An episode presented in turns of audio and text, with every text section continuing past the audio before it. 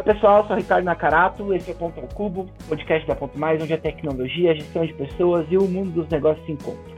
Nesse episódio, vamos falar sobre gestão estratégica de pessoas. Para esse papo, eu conversei com a Michelle Martins, que é Chief People Officer da Nelway, e com a Silvana Fernandes, que é coordenadora de RH aqui na Ponto Mais. Acompanhe o papo.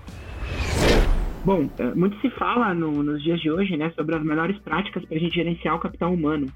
Né? E dentro disso, acho que o maior desafio é você aplicar uma gestão estratégica de pessoas e, e, aprender a transformar os seus colaboradores em verdadeiros aliados no processo, nos processos de companhia. E essa gestão estratégica, ela passa muito pela união do já tão famoso RH estratégico, uma palavra que a gente tem falado bastante nos últimos tempos, sempre visando evoluir esse capital humano, né, deixar ele melhor preparado, ele mais alinhado com os objetivos organizacionais da companhia, até porque, afinal de contas, o capital humano ele é o maior ativo de qualquer empresa hoje em dia. Mi, é, fala pra gente um pouquinho do que é a New Way, é, onde vocês estão, como funcionam as coisas por lá, e já traz um pouquinho também da tua, da tua experiência com essa parte de gestão estratégica de pessoas. Legal. Obrigada pelo convite, pessoal adorando estar aqui com vocês para conversar sobre esse assunto tão instigante. Né? Então, espero que a gente possa fazer uma boa troca e provocar bastante reflexão aí na galera que for ouvir. Eu estou na Nelway há cinco meses, o que significa que eu entrei junto com a pandemia. Né? Então, já é por si só uma experiência interessantíssima, está sendo um laboratório e, ao mesmo tempo, chegando justamente numa cadeira de que é uma cadeira estratégica em recursos humanos. Né? Então, estar fazendo todo esse movimento de chegada durante uma pandemia, trabalhando virtualmente, já é uma experiência super diferente. A Nelway é uma empresa de Big Data Analytics e inteligência artificial. Né? Hoje a gente já está com 450 colaboradores espalhados entre Florianópolis, São Paulo e Brasília. Então a gente tem bastante diversidade. E agora, uma das vantagens que a gente está vendo com esse momento é que está todo mundo no mesmo lugar, que é esse espaço virtual, porque a distância geográfica acaba trazendo uma complexidade para a operação no dia a dia. E um dos fatores que as pessoas têm apontado como melhoria, embora sim a gente sinta, de muito, sinta muita falta de muita coisa, que é estar junto no escritório, estar todos no mesmo ambiente, a um clique de distância, né, sem nenhuma diferença do que está acontecendo em São Paulo, o que está acontecendo em Brasília ou em Florianópolis, aproximou todo mundo. Então a gente tem uma, um sentimento também de ganho. É incrível, mas a gente se sente mais próximo, a gente o feedback é que a gente está se comunicando melhor, tudo isso no meio dessa crise louca aí que a gente está vivendo, que não é só basicamente uma crise de saúde mundial, mas que acabou afetando todo o mercado toda a economia, toda a dinâmica de como as empresas funcionam. Então, a dinâmica do trabalho mudou. Então, é um momento muito interessante para estar nessa cadeira, né? E também trazendo essa minha bagagem de 17 anos de trabalho com RH, já passei por diferentes indústrias, mas essa é a minha terceira empresa de tecnologia e é onde eu me sinto em casa mesmo. Eu gosto de trabalhar nesse ambiente diverso, ágil, rápido então é onde eu me identifico mais e espero ficar por muito tempo aqui no mundo da tecnologia. Eu acho que a gente, como RH, acaba ganhando muito também, se influenciando e influenciando as pessoas do negócio. Então acho que é um momento bem interessante para mim como profissional. E a Nelly está num momento muito interessante também, porque apesar de, de crise no mundo ao redor, a gente conseguiu reverter isso em muito desafio e muito resultado. A gente está se superando muito. A gente está fazendo muitas ações legais, inclusive com a sociedade.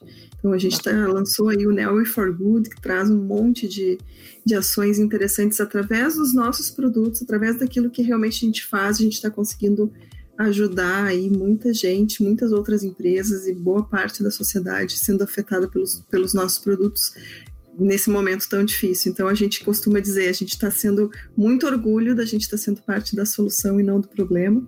E dentro de casa muito trabalho para fazer isso acontecer, né? Então a gente vai poder falar um pouquinho sobre isso aqui hoje. Que bacana. É, a gente vai marcar os perfis da, da Nelly aqui, vai marcar o perfil da, da Mi também para vocês acompanharem e seguirem tudo que, que acontece. Sil, acho que você não precisa muito se apresentar, mas eu vou passar a palavra para você também. Né? A Sil é nossa querida, excelentíssima coordenadora de RH aqui da Ponto Mais. está é, sempre gravando aqui com a gente. Tio, fala um pouquinho da tua experiência com essa parte de gestão estratégica de pessoas, né? Eu acho que é, é um gatilho legal para a gente começar e você trazer as suas visões também. Legal. Oi, pessoal. Obrigada, obrigada pelo convite. Ricardo, ponto mais, obrigada pela confiança também. A Mi trouxe uma fala muito contextualizada, muito bem conceituada com relação à adaptação do RH nesse momento, a gestão estratégica de pessoas. E a gente acaba entrando num momento de que como é que eram as nossas definições de práticas antes? O que, que a gente tinha estruturado para a gestão estratégica de pessoas? O que, que a gente vai manter? O que, que a gente tem que rever nesse momento para trazer e continuar agregando valor, continuar é, conectando as pessoas, é, continuar entendendo. E nesse momento a gente aplica a gestão estratégica. Já conectando com o tema, é realmente entender em como é que a gente vai atuar estrategicamente, quebrando a barreira do home office. Ah, o home office afasta. Como é que está a comunicação? Como é que estão as relações? Olhando para a estratégia do negócio, para a estratégia da empresa, para a cultura, o que, que eu vou fazer que faz sentido para a gente poder quebrar essa barreira? Então, a visão estratégica, o RH é estratégico em relação justamente com isso. Então, é entender colaborador, alinhar o interesse da organização e realmente ter alinhados para a gente poder caminhar para o mesmo, mesmo caminho, para o mesmo cenário, para o mesmo sentido, principalmente. A, a trouxe uma fala no, no, no, começo ali de ah, a nossa comunicação está melhor, mesmo no home office. É, isso é uma coisa que eu também tenho, tenho percebido e tenho recebido esse feedback do, dos times, né? E acho que daí não só do meu time, eu sou, sou coordenador de marketing aqui na Ponto, e, e tenho, tenho percebido o, os outros ponto makers também reportando isso né, que a comunicação da companhia está melhor como um todo. Eu acho que isso já é uma adaptação dessa, dessa questão de gestão estratégica de pessoas, né? Você conseguir é, melhorar um processo que é fundamental para você ter uma boa gestão é, num cenário adverso, né? Que é você estar tá com todos os seus, o time, seus colaboradores trabalhando de maneira remota, né? Então, é, como é que vocês entendem é, esse papel da comunicação na gestão estratégica de pessoas? Eu vejo muito como segurança e confiança. Parece que a proximidade física ali, quando está tudo pelo nosso olho, no nosso radar, a gente tem a certeza que está tudo certo e funcionando bem, independente se está ou não está. A distância não, a gente precisa ter segurança de que tudo está funcionando. A gente precisa se comunicar, ter a confiança de que entendeu que está tudo certo. E o home office fez a gente aprender a fazer isso muito rápido. Né? A gente precisou conectar com o time, saber como é que estava, se estava precisando de ajuda, se estava tudo certo, como é que estavam as demandas, coisa que às vezes no dia a dia a, a, acabava passando despercebido. Né? Então a gente teve que aprender a fazer muito rápido isso no home office. Então por isso que eu digo que acho que a segurança e a confiança fizeram com que a gente acelerasse essas compet essa competência. Legal. Eu acredito que tem, tem a ver com o que a Sil falou antes, que é assim, bom, tomar consciência do momento, entender o que está pegando no negócio e entender, bom, como é que a gente vai se organizar daqui para frente. Então, a situação é essa: estamos todos em home office, estamos todos distantes e precisamos continuar trabalhando juntos. Quais são as coisas que tu coloca no lugar para minimamente compensar aquilo que falta? Então, se eu preciso estar presente na vida das pessoas, comunicação acaba sendo essencial. Aí, por outro lado, quando a gente está no escritório, a gente tem a sensação de que as coisas fluem organicamente. E a gente tem uma tendência a confiar demais nesse orgânico e não ser tão intencional.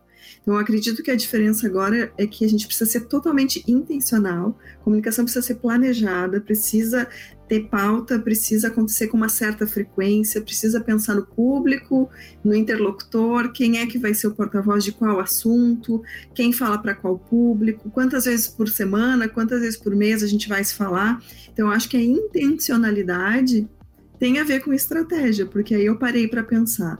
Eu não faço aquela comunicação no automático, que eu sento aqui, converso com quem está em roda, mas daí esqueço, como eu disse antes, a questão da geografia para nós, né? Então, eu estou ali em São Paulo, onde tudo acontece, é um negócio, está fervendo, e de repente esqueço de passar uma notícia lá para Brasília.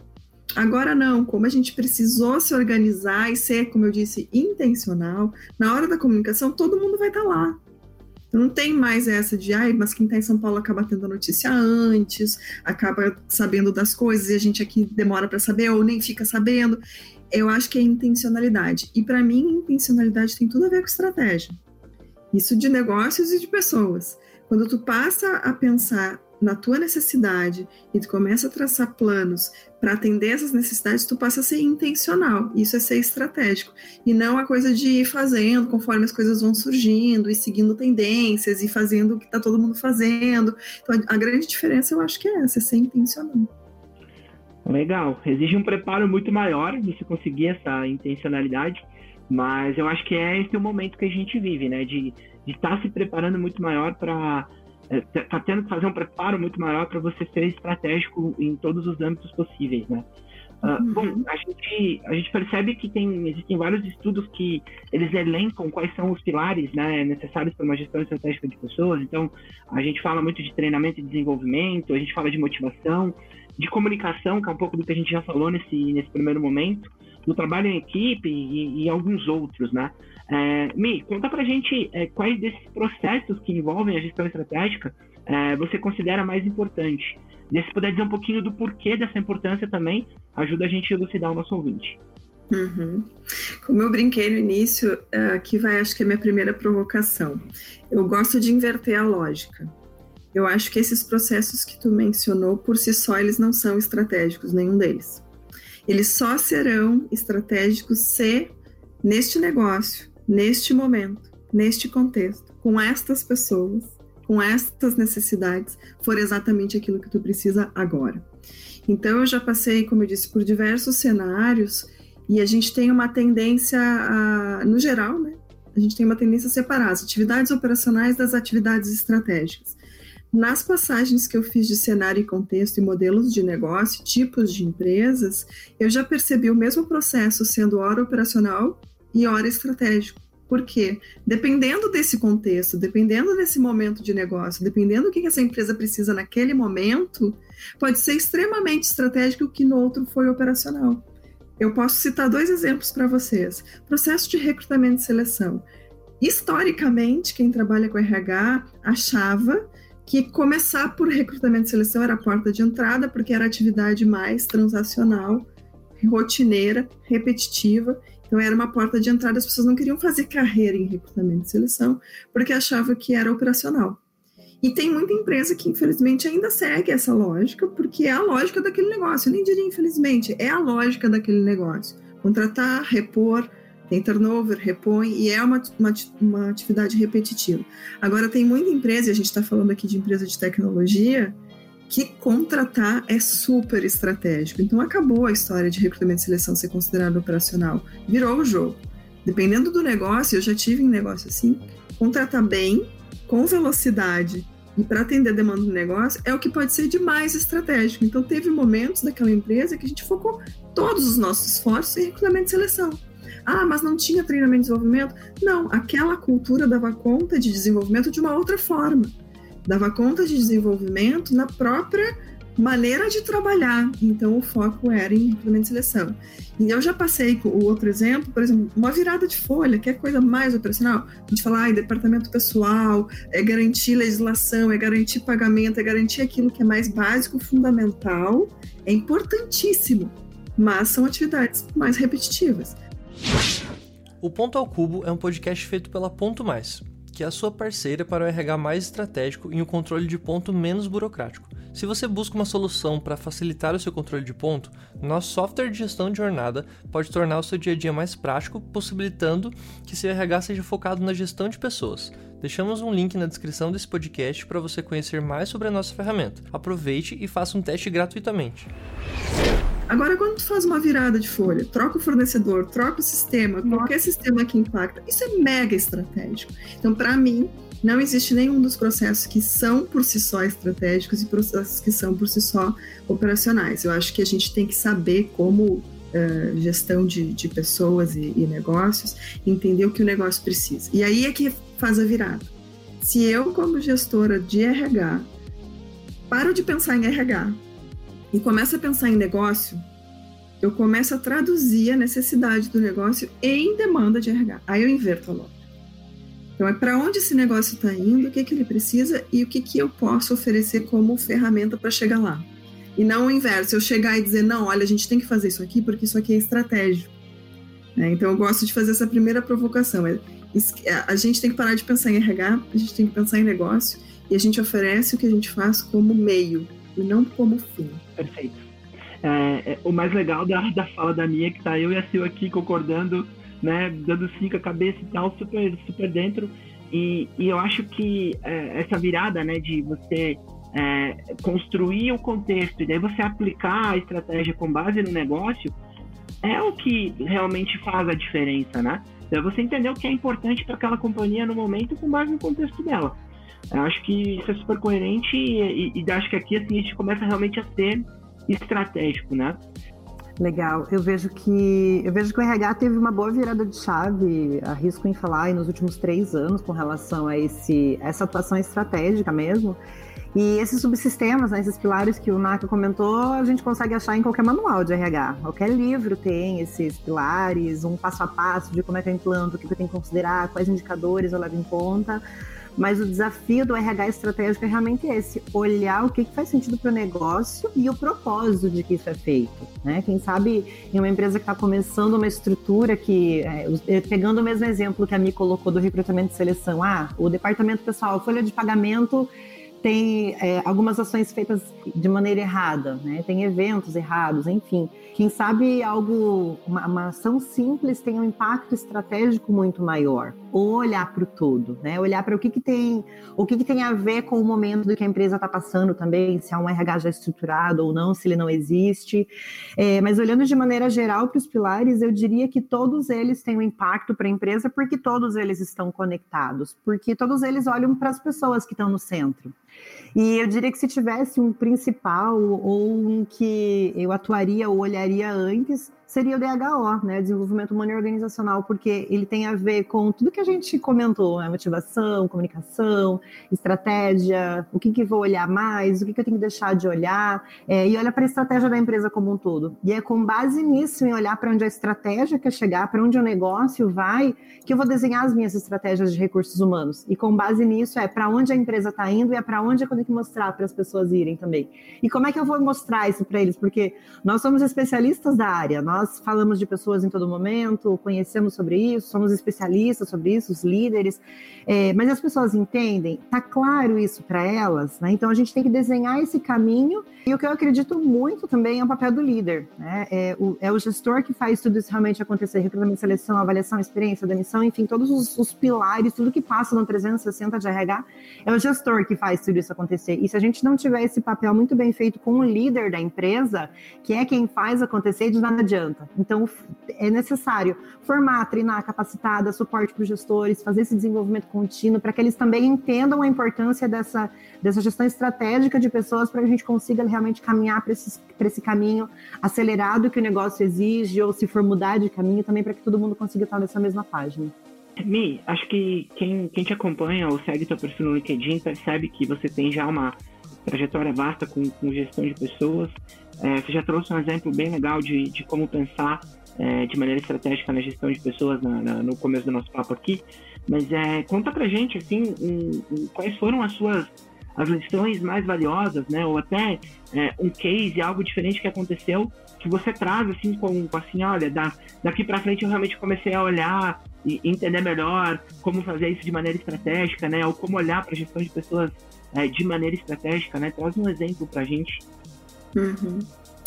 Bom, vamos ver se eu consigo escolher um bem representativo, assim, porque eu acho que a riqueza que compõe a nossa, o nosso repertório é justamente a mudança de cenário. E cada vez que a gente muda, a habilidade que a gente desenvolve de adaptar o mindset, de adaptar a capacidade de fazer leituras e de daí construir soluções customizadas é o que nos torna profissionais diferenciados. Então, eu acredito sim que as minhas transições, tanto de tipo de indústria, como eu falei, eu já passei de fábrica a empresa de mídia e comunicação, por outras empresas de tecnologia, de ambientes e culturas e negócios diferentes, e a necessidade de adaptar para cada um deles foi o que eu considero que me tornou uma profissional mais apta a cair em qualquer cenário e conseguir realmente fazer esse trabalho de, por um lado, adaptação e, por outro lado, customização.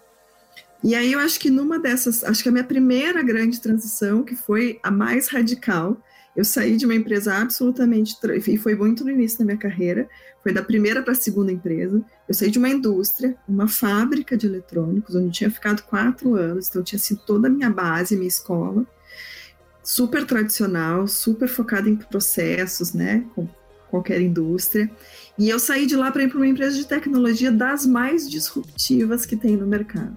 Né? Eles estavam chegando no Brasil, eu me apaixonei pela proposta, para mim era uma empresa na época desconhecida, e essa transição foi a minha primeira quebra de paradigmas. E quando eu caí nessa empresa, onde eu vi que os processos eram menos importantes que as pessoas, que o resultado era mais importante que o controle, que a confiança, a autonomia, a colaboração, a horizontalidade funcionava na prática muito melhor do que o comando e controle, e a hierarquia já não tinha o mesmo valor. Eu descobri o ambiente ágil. Eu fui trabalhar com metodologias ágeis pela primeira vez em 2010. E eu nunca tinha ouvido falar nisso. E quando eu fiz o processo seletivo, pensa, uma pessoa que está saindo de uma fábrica, fazendo um processo seletivo numa empresa que é a expoente das metodologias ágeis, tanto que a recrutadora me falou com muita empolgação que eles eram, né, então, precursores, e eu fiquei pensando, poxa, deve ser legal, porque eu não sei do que ela está falando, mas parece legal, né? E mesmo assim eu fui selecionada. E o primeiro feedback que eu recebi foi que eles me contrataram porque eles perceberam em mim, na minha trajetória, no que eu falava, que eu tinha um coração ágil. Eu não conhecia metodologias ágeis, eu não falava de ágil porque eu não sabia o que, que era, mas eu tinha um coração ágil. E o que, que eu traduzi isso depois trabalhando por mais de dois anos lá? Que é um, ser ágil é uma forma de pensar, é um modelo mental. E depois trabalhando com eles e, e me, inspirando no modelo das outras lideranças, eu percebi o que, que isso significava, que é, essas coisas mesmo. Assim, então a gente privilegia a pessoa sobre processos, a gente confia, a gente dá autonomia com responsabilidade. Isso volta como uh, entrega de valor. Né? Isso é geral, realmente uma, uma relação ganha-ganha. Então, acho que ali foi onde eu tive a minha primeira. Uh, o meu primeiro grande insight de carreira. Assim, falei, bom, isso aqui tem nome, então eu já acredito nisso, essa, adapta essa necessidade de adaptação, essa necessidade de criar junto, né, o famoso co-criar, que agora está tão na moda, mas naquela época, então, para mim, era, era algo que eu acreditava, mas eu via acontecendo na prática. Eu falei, bom, essas coisas têm nome e elas funcionam. Então, trabalhar junto com times diferentes, então não é só o RH pensando no que vai propor como RH, como a Sil falou, trabalho de gestão de pessoas não é do RH, é de todo mundo, e em última instância do líder que está lá na ponta conduzindo a equipe. E por outro lado, então, ao mesmo tempo que o gestor, que o líder é também gestor de pessoas, o RH ele não é só o gestor de pessoas, ele é um gestor de negócios. Então, quando a gente se reunia como time de líderes naquela empresa, nós éramos todos líderes daquela empresa independente da sua especialidade. A gente estava ali para pensar nas soluções que esse negócio precisava. Então, acho que foi o meu primeiro grande aprendizado. É o meu case de carreira, eu acho que formou quem eu sou. Eu fortaleci muito das minhas crenças trabalhando lá. E depois eu trouxe isso para os outros ambientes. E eu cheguei a voltar para uma empresa mais tradicional, então uma empresa de mídia e comunicação que eu trabalhei já num formato mais tradicional. Esse mindset me acompanhou mesmo assim.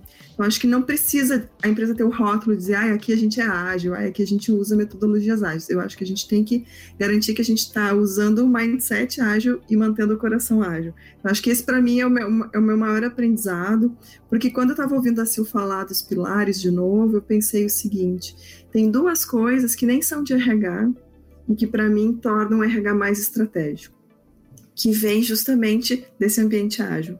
Total foco no usuário, total foco no usuário. Não existe nada que sai de dentro do RH para fora que faça sentido se não tiver foco em quem realmente vai usar aquele processo.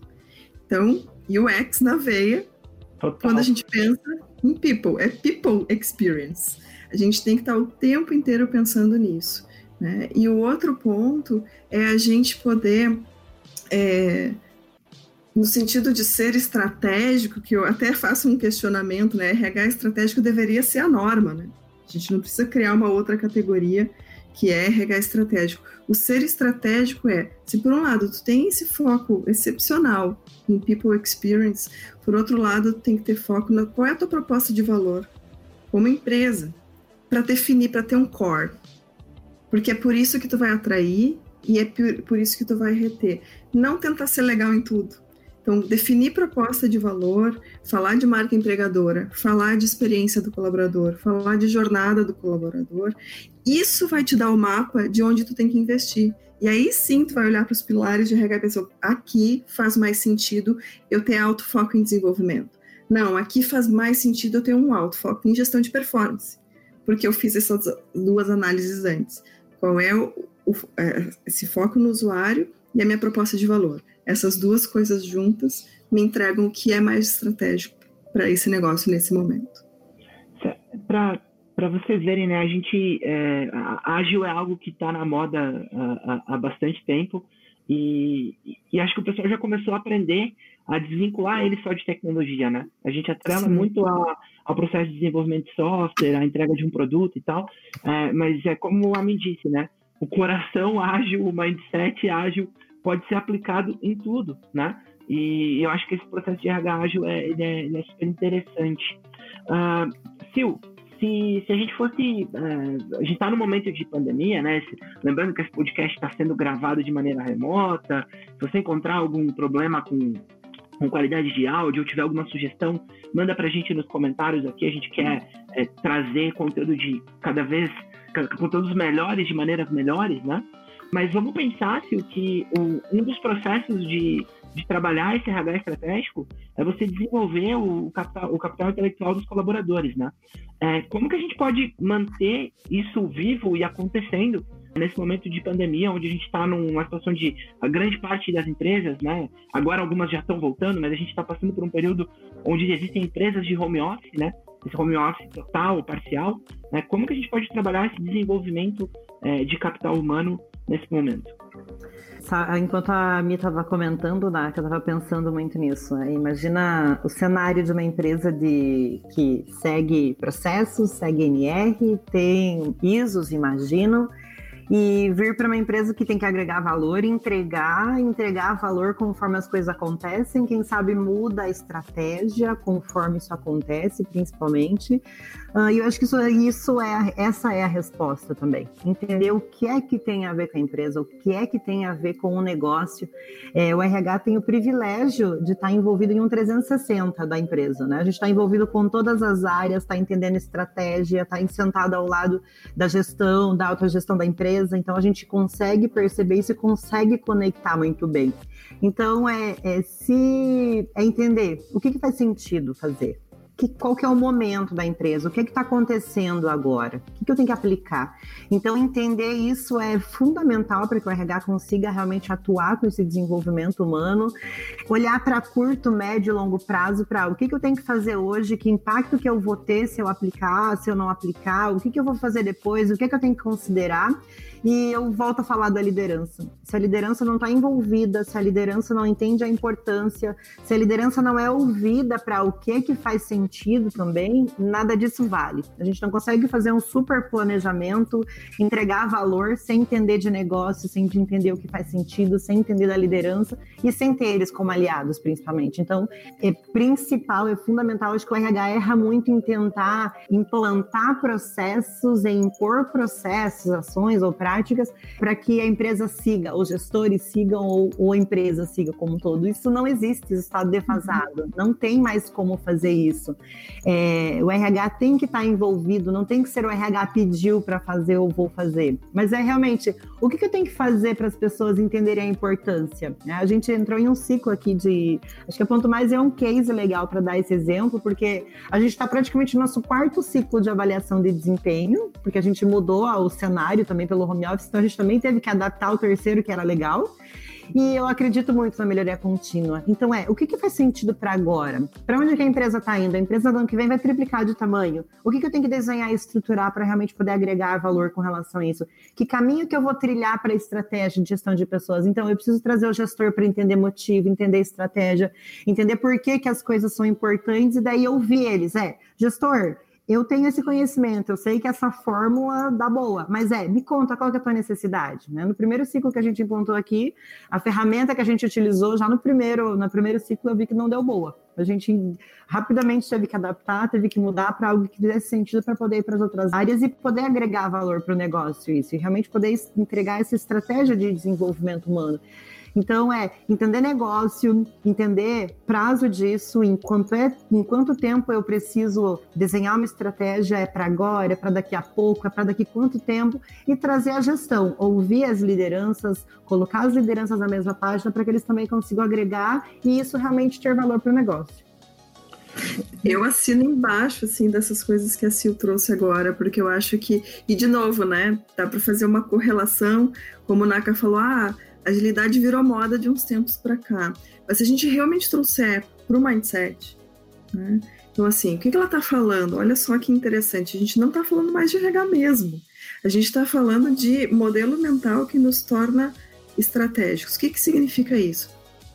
A gente já falou de foco no usuário, a gente já falou de delimitar a proposta de valor e agora a gente está falando de flexibilidade, entregas curtas e iterações que me possibilitam fazer melhoria contínua. A gente está falando de MVP, a gente está falando de vários conceitos que vêm da, da, agilidade, que vêm, como o Naka bem falou, lá na origem de, de quem trabalhava com, só com desenvolvimento de software, e a gente está trazendo isso para a gestão.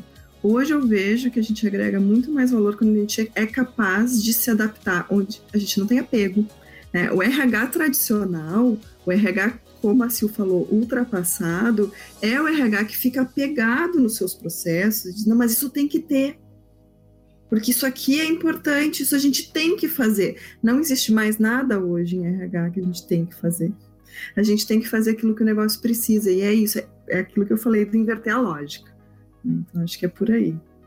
Perfeito, Mia. Eu acho que é porque o RH está envolvido. A gente comentou antes, né, que a tecnologia fez isso muito bem. Eu acho que o RH conseguiu aprender a fazer isso porque ele também estava envolvido com a tecnologia, né? Foi uma das primeiras áreas que estava envolvendo, estava envolvida e aprendeu a falar em é, eu não preciso ter uma política 100% completa para implantar um projeto. É, vamos lançar, vamos fazer, vamos ver como é que funcionam as coisas e vamos melhorando. Vamos ver se faz sentido. E não deu certo? Vira a página. Vamos para a próxima estratégia, porque tem que ser ágil. A gente precisa uhum. agregar e entregar valor mesmo.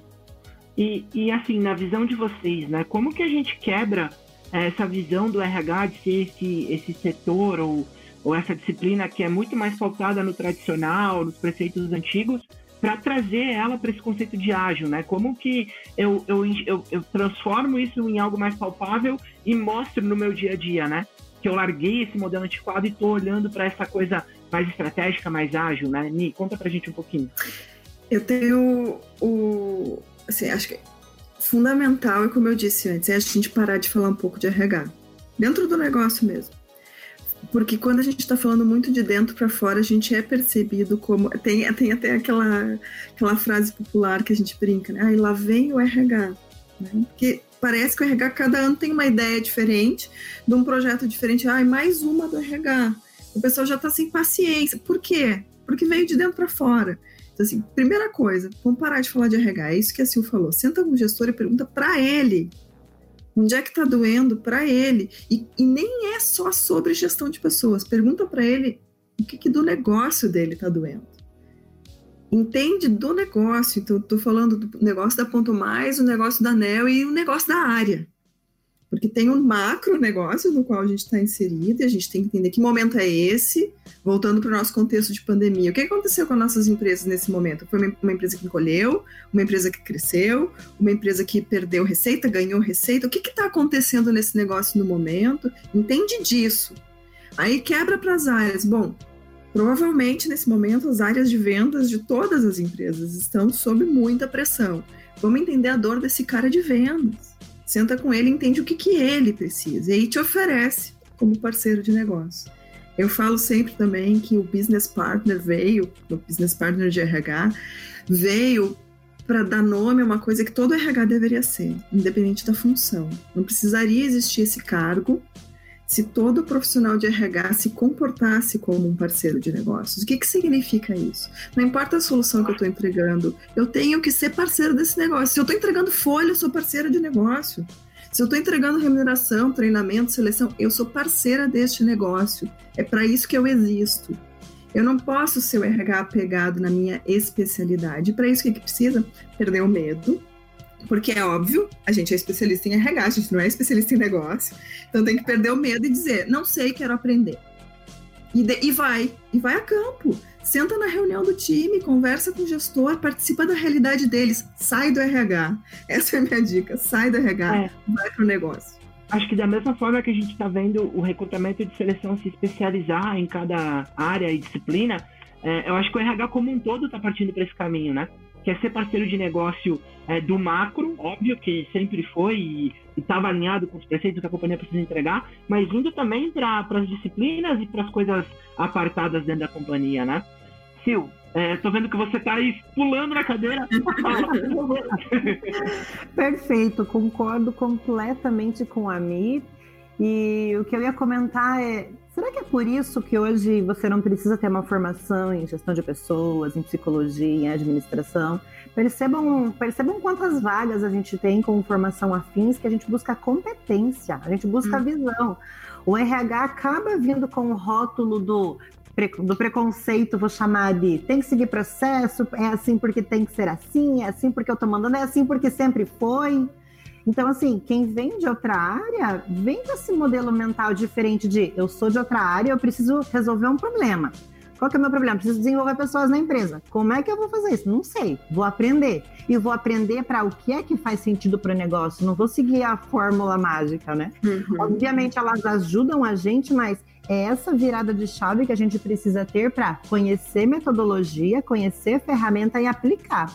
Pegando um gancho de recrutamento e seleção, na semana passada eu vi uma postagem de um candidato que eu sou meio neutra em algum, algumas posições, em alguns posicionamentos, enfim, mas a pessoa é, compartilhando a postagem que a, a, psicóloga, né, enfim, o recrutador é, aplicou metodologia de recrutamento e seleção, aplicou três ferramentas, eu consegui identificar três ferramentas no comentário, mas o entrevistador esqueceu de considerar que ele estava conversando com uma pessoa humana em um momento de pandemia e que algumas perguntas não faziam sentido nesse momento, né? E aí me conta, como é que você tá? Como é que tá a tua vida? Minha vida tá uma loucura. Eu tenho três filhos em casa, eu tenho cachorro, eu tenho marido que tá aqui. Cara, minha vida não tá legal, não, tá me perguntando isso? Não. Mas ele foi pleno, contou como é que estava, não foi ele mesmo e contou o melhor cenário. RH, é isso que a gente tem que ser? Ou é se conectar e falar: caramba, minha vida tá uma loucura, meu filho tá aqui, se ele falar alguma coisa no áudio, não liga não.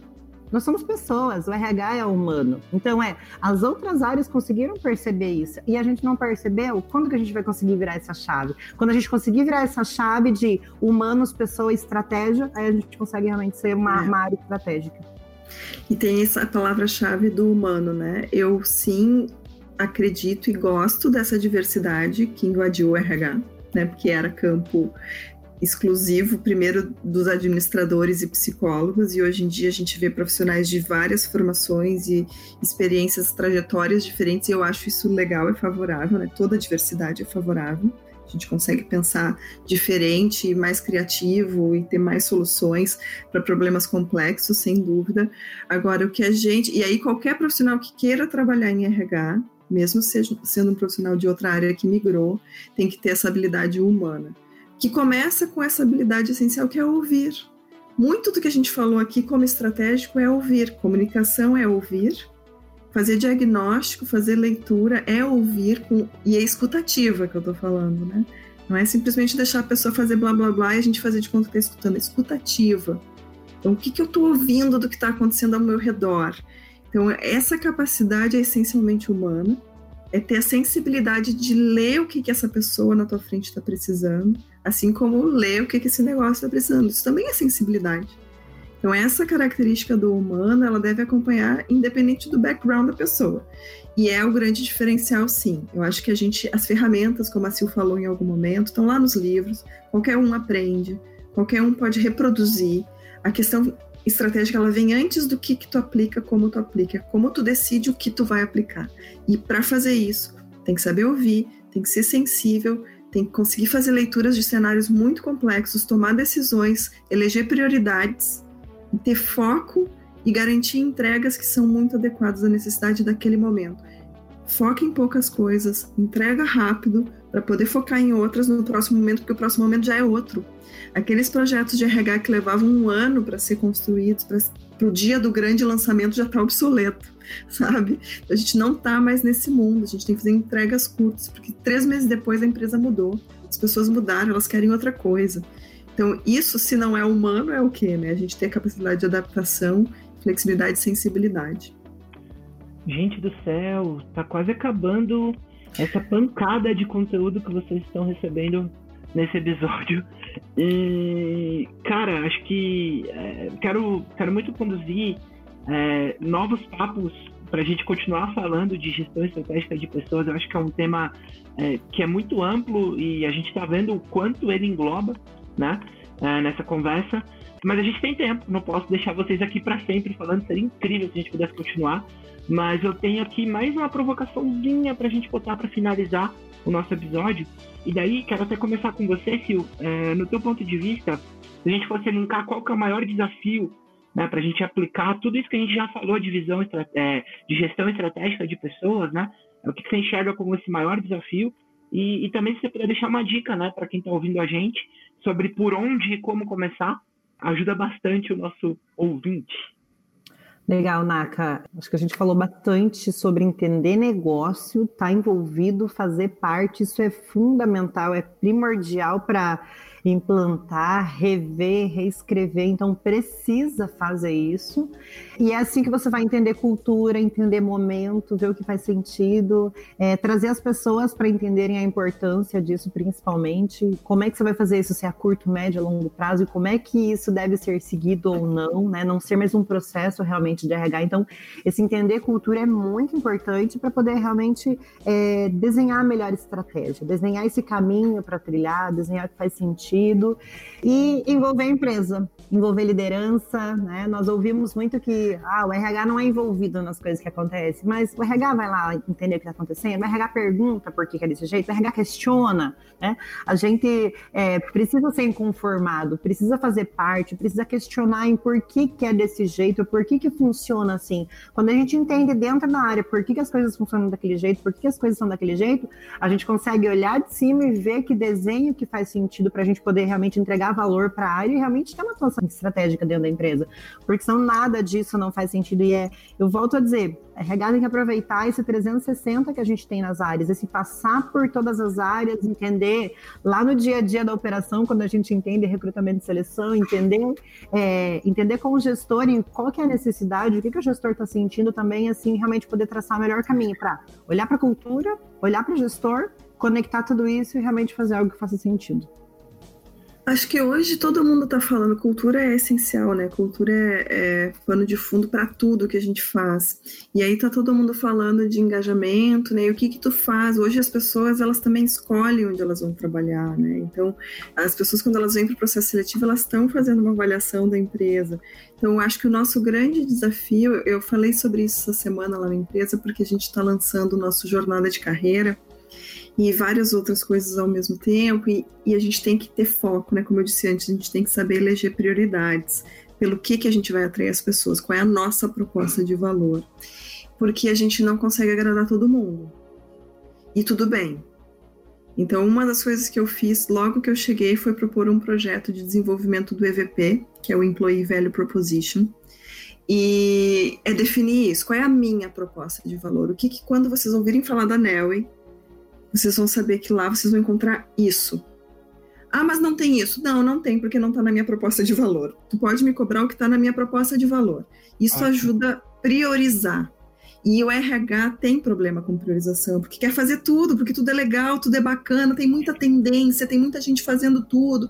Aí o RH quer fazer tudo. Vem propondo projeto, quer orçamento, reclama que não tem orçamento. Como é que a gente faz? Prioriza. Prioriza como? Definindo qual é a tua proposta de valor. Então, depois que tu definiu, trabalha nela.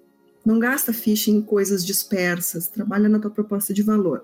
O que que isso, linkando lá com a minha história da jornada de carreira, que está totalmente focada em autonomia, o colaborador no centro, como protagonista do seu próprio caminho, aproveitando mais a jornada do que o destino final. Então, o processo em si é desenvolvimento, não é onde você vai chegar, não é a promoção lá na frente, é a caminhada que vai te enriquecer como profissional. Então, vem com a gente que isso vai fazer sentido, vai valer a pena para ti e no fim vai valer a pena para mim como empresa também. Então, o que, que eu disse? A gente não tem que reter ninguém, a gente tem que seduzir as pessoas para que elas queiram ficar. Eu tenho que ter foco em sedução e não em retenção, porque o RH tem foco em retenção, né? Então parece que a gente fica tentando segurar as pessoas.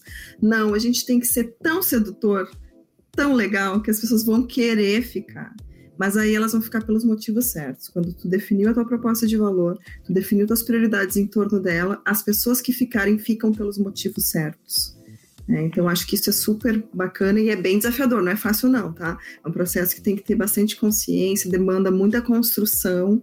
Eu decidi fazer isso na minha largada, como eu disse, eu estou há cinco meses na empresa, a gente já está prestes a lançar, o, o, projeto de EVP está terminando, e eu entendo que daqui para frente eu consigo dizer isso eu faço, isso eu não faço, porque tem a ver ou não tem a ver com a minha proposta de valor. Na hora que eu for atrair as pessoas lá fora, eu vou atrair pela minha proposta de valor. E na hora que as pessoas decidem ficar ou sair, elas olham para a proposta de valor e dizem: me interessa, eu fico. Ou não me interessa, eu não fico. E, em última instância, as pessoas que não estiverem alinhadas e que não se sentirem interessadas pela minha proposta de valor, talvez seja melhor para os dois lados que elas não fiquem mesmo. Né? Claro. Então, acho que isso dá tranquilidade para todo mundo. É uma relação ganha-ganha, tem que ser. Esse, então, esse paralelo que... com, com, com, relação é sensacional, né? Porque realmente tem que ter cumplicidade e entendimento do que, que é a proposta dos dois lados, né? Porque afinal de contas, é, você falou, se a partir do momento que eu preciso reter alguém, é porque eu tô fazendo errado, né? Exato. Ser obrigado a vida, né? Exatamente, uhum. tem que ter valor. É muito bom. Essa, essa parte acho que nos ajuda, essa, essa questão de cada um entender seu papel, né? O gestor tem o seu papel, a empresa tem seu papel, mas o colaborador também tem o seu papel. Ele também tem suas responsabilidades, ele também tem que exercer um papel de protagonismo, né? A gente não pode incentivar, pelo menos não combina com o nosso ambiente, né? Culturas paternalistas que geram dependência, onde as pessoas ficam esperando que a gente diga para elas o que, que elas têm que fazer, por onde que elas têm que ir. A gente tem que convidar esse colaborador a construir junto para ele se sentir protagonista disso. E aí ele vai querer ficar, porque isso faz sentido para ele. Total. Gente do céu, eu tinha a pauta aqui para mais duas, três horas de conversa, mas meu, é obrigado. Quero, quero agradecer aqui, é, a participação de vocês. Mi, prazerzão enorme ter você aqui com a gente. Espero poder contar com você em próximos episódios também. Deixa um recadinho pro, pro pessoal aí, para os nossos ouvintes. Bom, primeiro de novo vou agradecer, porque foi muito bacana mesmo. Adorei o convite, eu acho que o papo só fluiu bem, assim, porque a gente está muito sintonizado, então gostei muito de conhecer vocês também. Sil, parabéns pelo trabalho aí. Naka também, acho que vocês estão super, super alinhados. Acho que a, o papo só foi bom porque a gente se identificou em vários pontos aqui, e acho que a gente conseguiu tocar em pontos bem relevantes. E o, o meu recado é esse, acho que a gente seguir trocando eu, eu, eu gosto de brincar, né? Eu adoro trocar ideia, porque sozinha elas ficam muito repetidas, né? Então a gente Sim. trocando ideia, a gente vai oxigenando e trocando, e daqui a pouco sai de uma conversa dessa pensando outras coisas. Então façam isso sempre, se exponham e ouçam também. Então coloca para fora para poder receber feedback e depois ouve, expande seus pensamentos, amplia repertório. Né? Eu acho que vai para a rua no sentido virtual, por enquanto, né? Por favor, se cuidem, fiquem em casa quem puder. e a gente se encontra pelos LinkedIns da vida, né? Eu estou sempre ativa lá porque é a nossa ferramenta de trabalho, onde a gente é, pode falar de todos os assuntos que estão circulando aqui nessa conversa. Meus contatos estão lá e fico à disposição aí para novas conversas também. Seria um prazer. Legal, obrigado, Mi. Sil, obrigado de novo por ter você aqui com a gente. É sempre um prazer gravar contigo, Sil. A gente tem. Eu sempre gravo com você, né? Você tá reparando, você né? Vê, né? Você né? escolhe, eu acho, né? Mas eu que agradeço, obrigada novamente pela confiança. Mi, foi maravilhoso. Obrigada por trazer. Super importante a gente realmente trazer esse, esse modelo mental diferente, aberto para RH. E RH, sai de cena, olha de cima vai, vem para ver de fora, vai para dentro e desenha o que faz sentido. Não tem fórmula mágica, não tem fórmula linda, tem que olhar para o que faz sentido para você, para o teu negócio e para as pessoas que estão aí dentro da tua empresa. E assim a gente segue firme e forte. Beijo, galera. Obrigada, gente. Valeu, gente. Valeu, gente. Beijo. Obrigada, Obrigada, beijo. Beijo, Naka. Tchau, tchau. Então é isso, pessoal. Se você quer conhecer um pouco mais sobre gestão de pessoas e como a tecnologia pode ser aliada para um RH mais estratégico, Siga Ponto Mais em todas as redes sociais com o arroba ponto mais e também o Ponto ao Cubo com o arroba ponto ao cubo. Ah, e que tal conhecer um pouco mais sobre o dia a dia da nossa empresa? Quais são os valores da Ponto Mais? Cara, criamos recentemente um Instagram sensacional para falar sobre a nossa cultura. Sigam o arroba ponto makers também, valeu? Por hoje é isso, nós ficamos por aqui. Um grande abraço, mesmo que à distância, e até a próxima. Tchau, tchau!